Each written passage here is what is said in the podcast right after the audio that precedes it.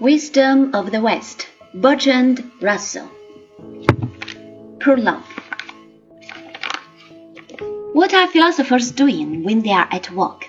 This is indeed an old question, and we might try to answer it by first setting out what they are not doing. There are, in the world around us, many things which are understood fairly well.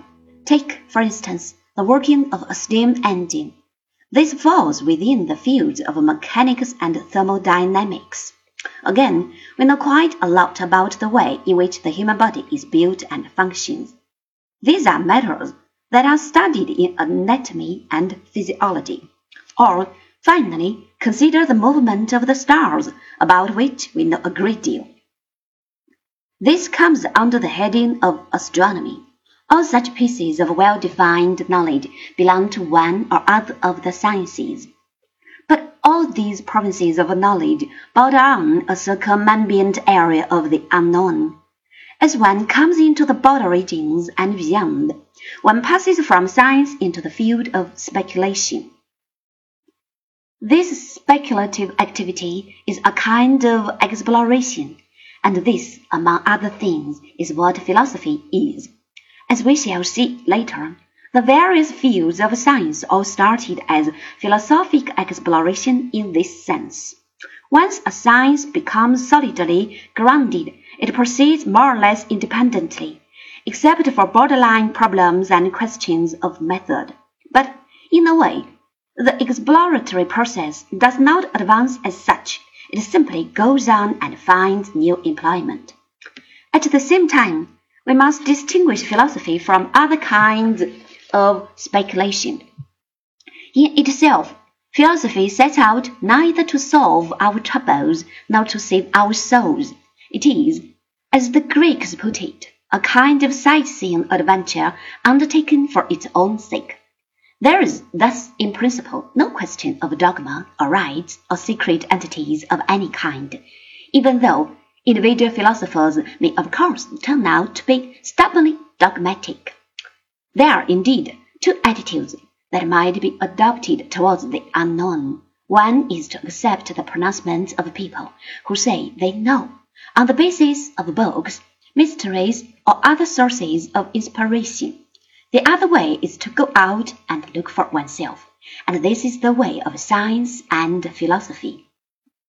Lastly, we may note one peculiar feature of philosophy. If someone asks the question, What is mathematics? we can give him a dictionary definition. Let us say the science of number for the sake of argument. As far it goes, this is an uncontroversial statement, and moreover, one that can be easily understood by the questioner, though he may be ignorant of mathematics. Definitions may be given in this way of any field where a body of definite knowledge exists, but philosophy cannot be so defined. Any definition is controversial and already embodies a philosophic attitude. The only way to find out what philosophy is, is to do philosophy. To show how men have done this in the past is the main aim of this book.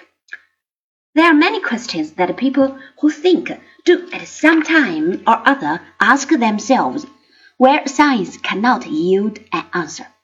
Neither will those who try to think for themselves be willing to take on trust the ready answers given by soothsayers. It is the task of philosophy to explore these questions and sometimes to dispose of them. Thus, we may be tempted to ask ourselves such questions as what is the meaning of life, if indeed it have any at all? Has the world a purpose? Does the unfolding of history lead somewhere? Or are these senseless questions? Then there are problems such as whether nature really is ruled by laws, or whether we merely think this is so because we like to see things in some order. Again, there is the general query whether the world is divided into two disparate parts, mind and matter, and if so, how they hang together. And what are we to say of man?